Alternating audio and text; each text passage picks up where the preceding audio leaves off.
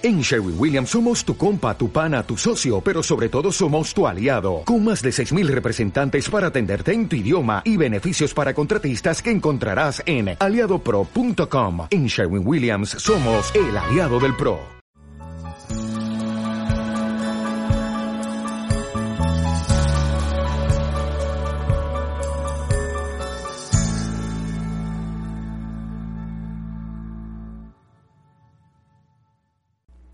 Bueno, por unos días, quizá por muchos días próximos, vamos a hablar acerca del discipulado. Discipulado. ¿Has contemplado la posibilidad de convertirte en un verdadero discípulo? Eh, vamos estamos empezando hoy una serie sobre este tema del discipulado y, y esta serie tiene un título que esperamos que lo recuerdes fácilmente. La serie se llama así como aparece en la pantalla. ¿Todos alcanzan a ver, a ver alguna pantalla? Sígueme tú, así como Jesús le dijo a Pedro, sígueme tú. Es decir, es muy personal. Sígueme tú. Y vamos a hablar por varios domingos acerca de esta serie. Y el título de hoy, que arrancamos esta serie, es este sígueme tú, puntos suspensivos, pero te costará todo te costará todo. Así es que con esta pequeña explicación sobre la serie entramos a, nuestro tema de hoy, pero te costará todo. Bueno, esta es la introducción de, este sermón. Eh, si es un poco frívola esta introducción. Soy un army. Army es una palabra en inglés para decir soldado. Soy un soldado.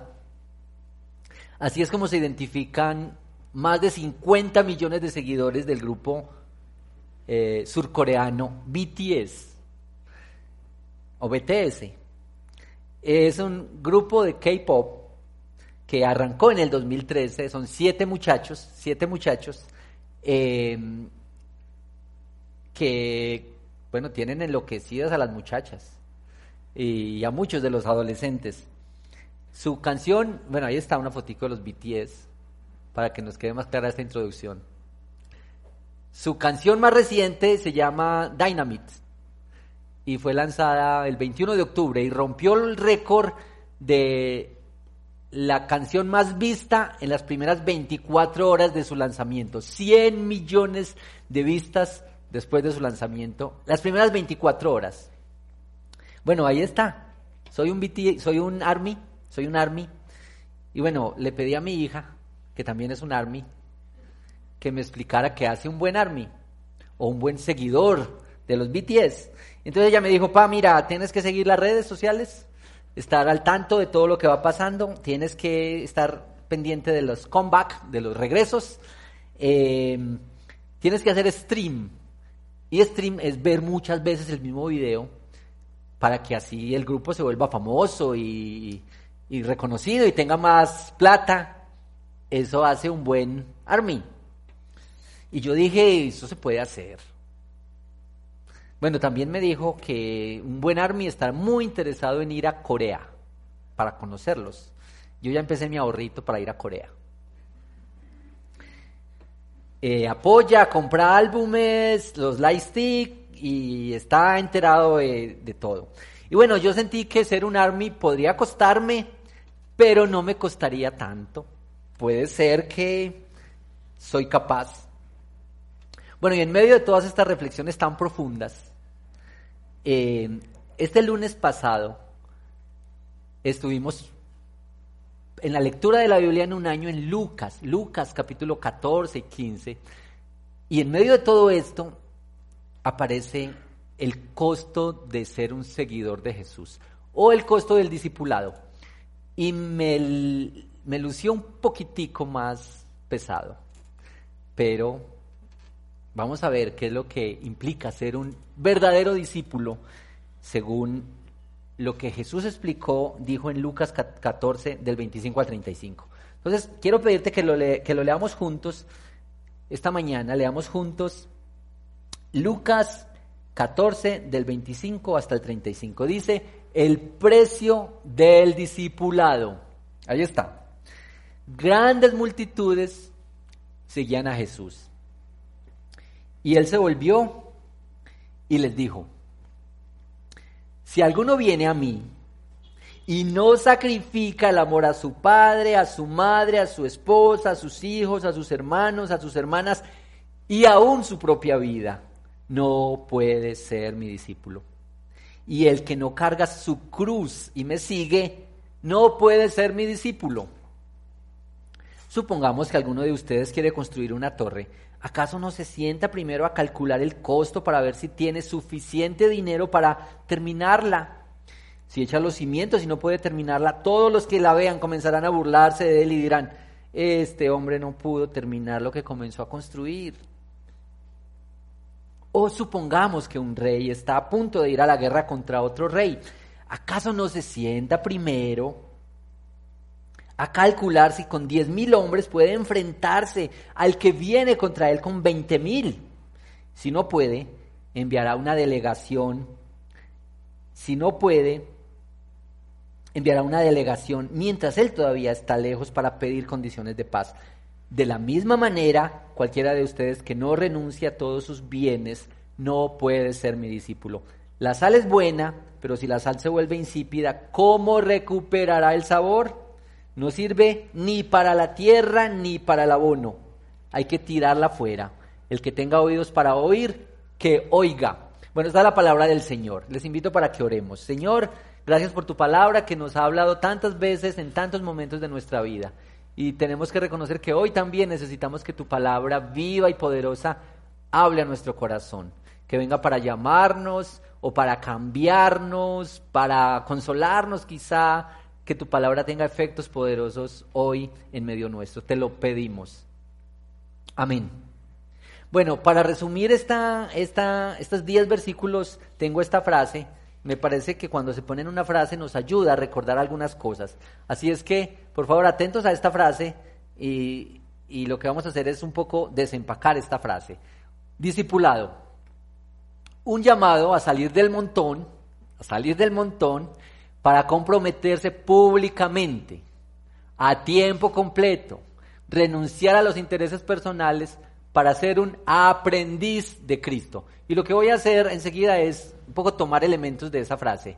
¿Qué es salir del montón? ¿Cómo es? ¿Por qué el montón? ¿Cómo es que esto es público? ¿Cómo es que es a tiempo completo? ¿Y cómo que hay que renunciar a las cosas personales? Y muy importante, ser un aprendiz. Parece en el Nuevo Testamento que la palabra que mejor define a un cristiano, a un seguidor de Cristo, es un aprendiz. Así es que no es solamente que está allá, que se ve la gran cantidad de personas y que participa en todo, sino que es un aprendiz, alguien que dice, yo estoy aprendiendo, estoy caminando, aprendiendo, aprendiendo. Bueno, vamos a ir desempacando esta frase, esta frase y, este, y algunos detalles de esta lectura que hicimos. Quiero decir antes de arrancar con esto que, por lo que vemos en este texto, los discípulos a los que se les pide esto que vamos a hablar enseguida, es a los que han sido llamados y salvos por el Señor. Es decir, ya el Señor los ha traído, les ha dado el regalo de la salvación, reconocen que es un regalo por gracia y ahora se les llama a caminar en el discipulado. Y eso debe quedar muy claro porque no es que nosotros hacemos cosas para acercarnos a Dios, es que Dios nos salva, nos rescata, nos da por gracia el regalo de la salvación y ahora nos dice, bueno, camina tú. Bueno, empieza a rendirte, empieza todo lo que vamos a ver enseguida. Entonces, muy importante esto. Eh, y tengo estos tres punticos. El primer punto es que eh, hay un llamado para amar a Dios de manera sacrificial y exclusiva. Ahí está. Amar a Dios de manera sacrificial y exclusiva. ¿Cómo? Eh, de manera sacrificial y exclusiva. Por favor, versículos 25 al, 25 al 27. Vamos acá porque vamos a ir mirando algunas palabras y algunas frases para hacer este sermón de manera más expositiva. Grandes multitudes seguían a Jesús. Jesús siempre ha atraído a las multitudes. Porque es, que, porque es que es muy chévere, Jesús es muy chévere. Y la Biblia es muy chévere y tiene cosas, muchas cosas muy lindas. Por eso Jesús siempre es atractivo para las multitudes, pero en medio de la multitud eh, ocurre algo que nos relata este texto. Ahora, antes de, decir lo que ocurre en medio de la multitud, Em, hay algunas ventajas de estar entre la multitud, pero hay muchas desventajas desde la perspectiva de la fe. Quien está en la multitud da la apariencia, parece que está, parece que camina, parece que es un seguidor verdadero, pero quizá está simplemente está entre la multitud. Es uno más en el número, en la estadística. De los 5 millones de cristianos que hay en Colombia o de los 50 millones de cristianos que hay en toda Latinoamérica, uno más en la lista, en, en la multitud. Y pues es muy riesgoso estar entre la multitud. Jesús mira a la multitud y les habla de manera directa. A algunos, como quizá te habla de manera directa mirándote a los ojos hoy a ti. Si alguno, si alguno, como versículo 26, si alguno, así arranca en la, en la, en la, en la NBI, si alguno, como, como eso es tan abierto para todos, como que es el, el, el, evangelio que se abre así, como que abre los brazos, no, no hay distinción, ni estratos sociales, ni condiciones raciales, ni discapacidades físicas, no hay nada si alguno, como que es una oferta tan abierta, así como es el Evangelio tan disponible para todos, como lo dice en Juan, yo soy el camino, la verdad y la vida, yo soy la puerta, yo soy el buen pastor. Si alguno quiere venir, em, si se quiere una palabra clave en el versículo 26 es la palabra compromiso. Esto es lo que es necesario para ser un seguidor. Si alguno, y note, viene a mí. Es decir, algunos creen que es pararse a esperar que el Señor haga todo, que el Señor haga todo. Eh, por supuesto, el Señor ya hizo todo, pero aquí la fe es una fe activa, no es una fe pasiva. La fe que salva, la fe salvadora, no es una fe pasiva, sino una fe activa.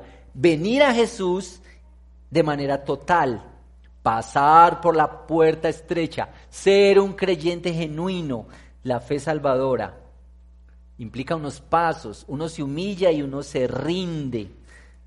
Versículo 26, la segunda parte, después de decir si alguno viene a mí y dice, no sacrifica el amor a su padre, a su madre, a su esposa, a hijos, a sus hermanos, a sus hermanas, aún su propia vida, no puede ser mi discípulo. Y aquí es donde decimos, ¿y cómo así? No? Y, y la Biblia no dice que nos llama a amar a todos, que incluso hay que amar a los enemigos.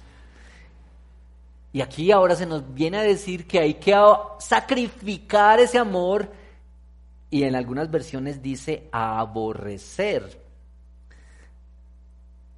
Esta es una figura literaria llamada hipérbole, en la que el, escritor quiere poner un énfasis mayor en lo que Jesús quiere comunicar. Se entiende mejor este versículo a la luz de Mateo 10:37. Mateo 10:37 nos ayuda a entender, y eso es una clave para los textos un poquito confusos en la Biblia, la Biblia lo explica en otro texto, lo amplía o da esa idea. Entonces, en Mateo 10:37 leemos esto. El que quiere a su padre o a su madre más que a mí, no es digno de mí. El que quiere a su hijo o a su hija más que a mí, no es digno de mí. Es decir, un amor superior. Y aquí una pregunta práctica para nosotros es, ¿qué es aquello que tú amas y tienes que tú dices, yo no puedo vivir sin eso? Vea, yo no tengo eso, mi vida no tendría sentido. Hay cosas que nosotros ponemos a ese nivel. Y quizá tú tienes algo que has puesto a ese nivel. Le dices, yo no me imagino mi vida sin esto. Quizá ahí está lo que hay que sacrificar. Y sacrificar aquí es, quizá le estás dando a eso, a esa persona, a ese conocimiento, a esa belleza, a eso, le estás dando el lugar que solamente le corresponde al Señor. Amar menos. Y es tan clarito, si no lo sacrificas, no puedes ser mi discípulo. Usted puede decir que sí. Usted puede alzar la mano identificándose como un seguidor de Cristo, pero eh, eh, quien, está poniendo las condiciones es el Señor y es para Él. No puede ser mi, mi discípulo. Uno no puede ser discípulo del Señor y a la vez estar aferrado a todo lo que lo rodea el que hace el llamado pone las condiciones. Y aquí tenemos, versículo 27 es bastante dramático. el que no carga su cruz y me sigue, no puede ser mi discípulo. Em, encontré esto en mi investigación que les va a parecer muy, muy interesante. Los romanos usaron y perfeccionaron el, la, la tortura y la muerte por medio de la cruz. No se la inventaron, pero tomaron de sus antecesores, tomaron el método de la cruz. Y mira lo que pasaba con la cruz. El condenado, el, que era culpable, iba a ser, era llevado ante un juez. El juez le hacía su veredicto y le decía, culpable y tiene que morir. Ha sido condenado a la pena capital. Lo que hacían enseguida con el culpable era que le ponían la parte horizontal de la cruz para que la llevara por todo el pueblo. Y aquí estaba este hombre, llevando su cruz, por supuesto implicaba dolor y sufrimiento, como siempre hemos pensado, que la cruz se asocia con, ay, yo que llevo esta cruz, la cruz de mi, de mi familiar, la cruz de la enfermedad, sí implica dolor, pero este, este, este condenado llevaba su cruz y con, cargando su cruz le decía a todos, yo estoy muerto, yo estoy muerto, yo ya no me pertenezco, yo estoy bajo la autoridad y el dominio de otro, ahora yo le pertenezco al emperador, ya no tengo sueños, ya no tengo metas, yo ya no tengo propósitos en mi vida, camino hacia, hacia la muerte. Cuando Jesús está diciendo que tome la cruz, está diciendo, mira, aprende, si tú quieres ser un discípulo, ya no tienes tus propios sueños, ya no son tus metas, ya no es tu plata, ya no es tu cuerpo, ya no es tu belleza, ni tus talentos, ni tu conocimiento. Eso le pertenece a otro. Y cuando tú aceptas ser un discípulo porque tomas la cruz de Cristo, dices, mi vida está bajo el dominio de otro rey, de otro gobierno, de otra autoridad. Y esto era lo que comunicaba la cruz. Es una invitación radical entonces no puede existir los cristianos del servicio secreto. No puede, no puede ser que los cristianos están ocultos entre la multitud. Cristo les dice, tienen que salir de la multitud para ser seguidores que llevan su cruz. Y caminamos con esto, soy culpable, soy digno de muerte, ahora el Señor es el nuevo amo. Y dice, no solamente toma su cruz, sino que viene en pos de mí, viene conmigo. Ahora, em, esto es, no es que ocurre un momento en la vida y ya. Está escrito de manera que indica que es un caminar permanente y constante. Entregarlo todo, rendirlo todo, ya no hay prioridad en mi vida, yo, me, yo le pertenezco a otro. Y esto es muy curioso con la fe cristiana y con el Evangelio real, porque lo que nos pide el Señor es que entreguemos todo, pero mientras más nos rendimos y más confiamos en Él, más tenemos de Él. Así como la parábola del que encontró el tesoro en una finquita y fue y vendió todo para comprar ese lote. Porque dijo, si yo tengo ese lote y tengo ese tesoro, no me importa lo demás. Me gusta la historia de un hombre, de un pastor alemán que se, que se llamó Dietrich Bonhoeffer. Este era un pastor alemán que, junto con otros pastores, se opuso a Hitler y al todo el movimiento del nazismo. Hicieron resistencia, predicaban, criticaban el movimiento, pero imagínense cómo sería esto de fuerte. Y Bonhoeffer tuvo la oportunidad y fue a Estados Unidos para empezar algo de estudio y todo, y su conciencia no lo dejó tranquilo. Dijo, yo no puedo estar aquí tan cómodo y mis, mis, hermanos están allá sufriendo, yo cómo después voy a decir, eh, que, cómo después voy a, criticar o hablar por lo que pasó allá. Y él decidió regresar a Alemania. Y ahí está una, una fotico de Bonhoeffer. Murió joven y escribió varios libros, entre ellos uno que se llama El costo del discipulado.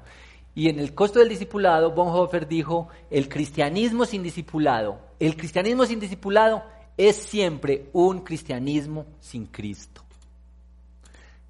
Discipulado. Bonhoeffer murió un mes antes de que eh, los nazis se rindieran. Murió ahorcado un mes antes. Pero dejó este gran legado y hay bastante material y bastante literatura acerca de la historia de Bonhoeffer. Bueno, lo que sigue en nuestra lectura del versículo 28 al 30 es el costo de seguirlo y el costo de no seguirlo. El segundo puntico, el costo de seguirlo y el costo de no seguirlo. Porque casi que puedo decir que usted y yo estamos entre la espada y la pared. Hay un costo por seguir a Cristo, un costo alto, pero también hay un costo por no seguirlo. Y es un costo aún peor. La imagen de la torre y, el y la imagen del rey, la torre y el rey. Cualquiera de ustedes, el sentido común les dirá que si van a construir una torre, primero hay que hacer cuentas, a ver si ese edificio se puede construir.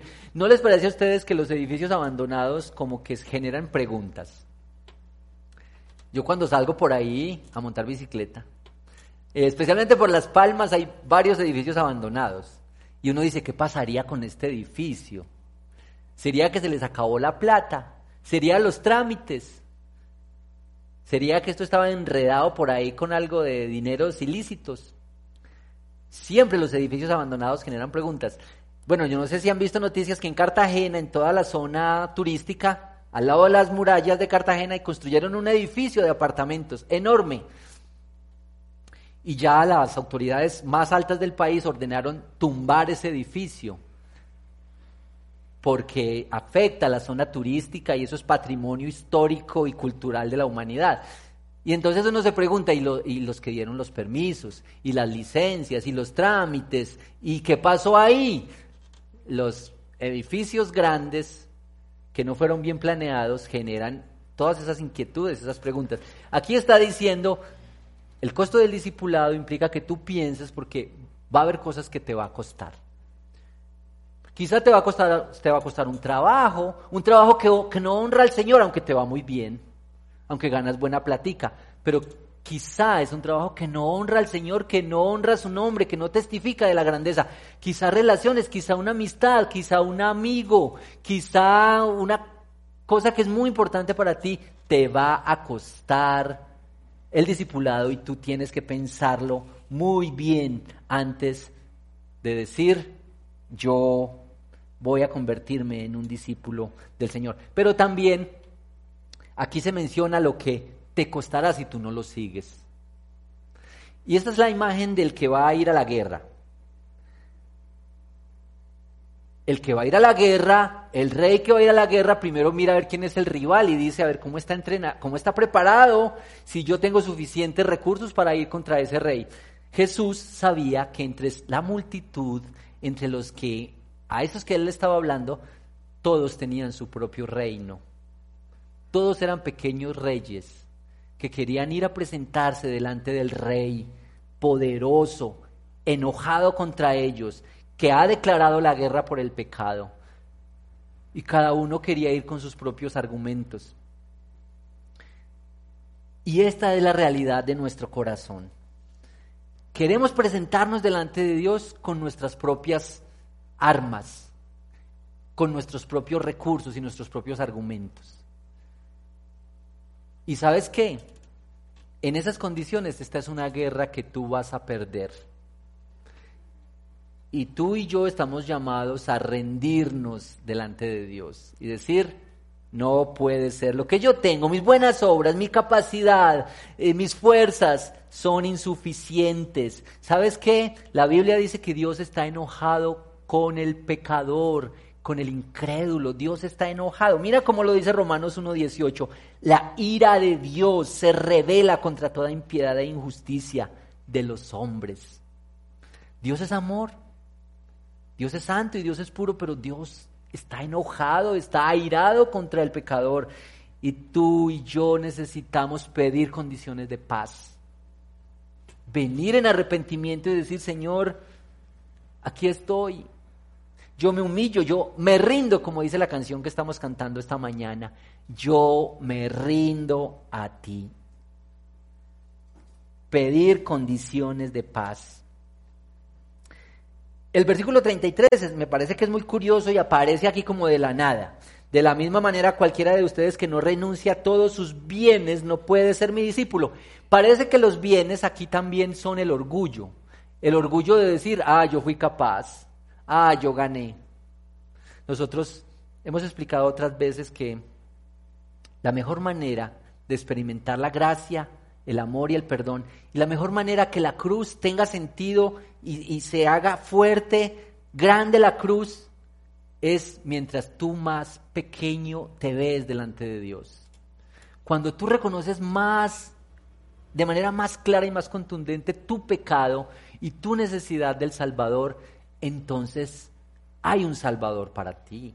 Entonces Jesús es Salvador para ti. Pero si tú dices, yo soy capaz, yo soy muy buena gente, ¿de qué me va a perdonar el Señor? Eso fue un errorcito, esos son defectos de mi carácter. Entonces, ¿para qué cruz? No necesitas que Cristo muera por ti.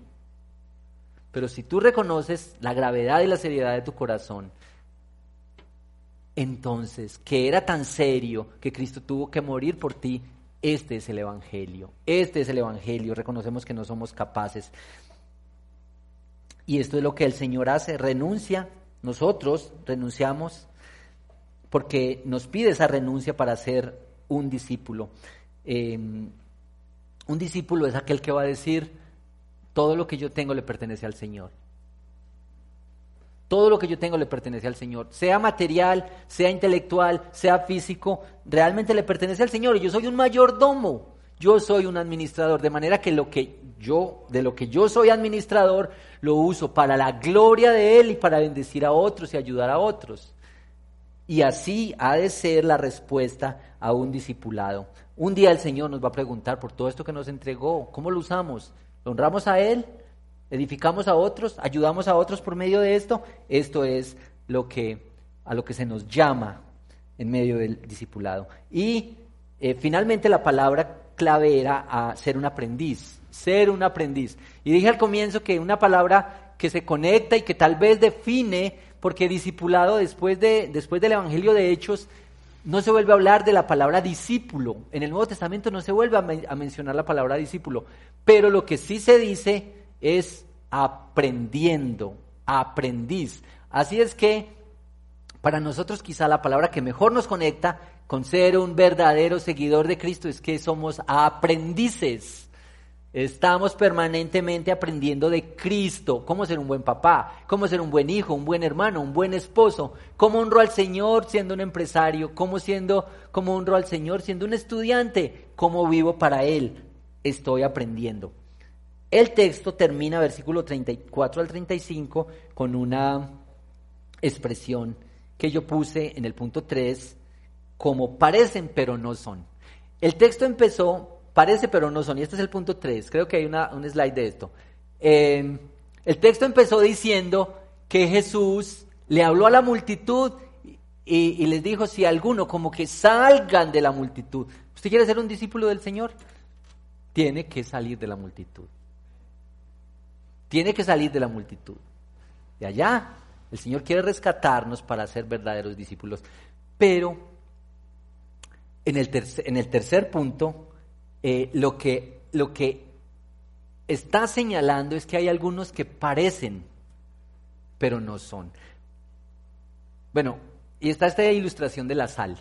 Eh, esta, a nosotros no nos conecta tanto esta ilustración de la sal porque nosotros tenemos refisal, ¿cierto?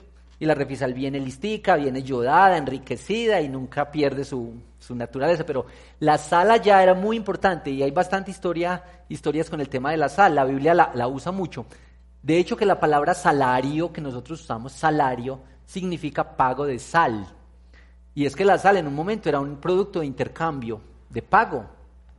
Bueno, en el tiempo de Jesús la gente entendería fácilmente la ilustración de la sal. Hay un momento cuando la sal en su estado natural deja de servir, no sala, pierde sus propiedades. Así es que usted la ve, usted la ve, es como sal, parece sal, tiene todas las características físicas, pero no sala. Yo creo que Jesús quería decirles, mira, hay, hay unos cristianos, hay algunos que alzan la mano, dicen y caminan y se reúnen y cantan, pero no salan, no salan. Están en la multitud, están en la multitud. Y este me parece que es un ejemplo y una ilustración muy fuerte. Es una advertencia. Era una advertencia muy seria, porque quizá el hecho de estar en la multitud no garantiza que uno tiene a Jesús como el número uno en su vida, vive por Él, vive para Él, camina, está rendido a Él. Bueno, todavía existe la tentación a ser mejor un seguidor de BTS, porque es un poquito más fácil. Eh, ser un army puede ser un poco más fácil que ser un discípulo de Jesús. Eh, y existe la tentación también a ser un seguidor de Jesús tipo Army. Ah, y ahí combinamos las dos.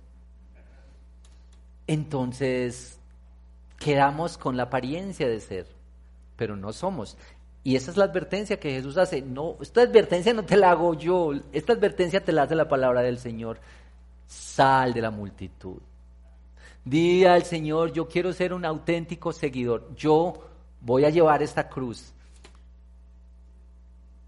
Voy a morir a, mi, a mis propios deseos, a mis prioridades, a mis recursos, para creer y para confiar.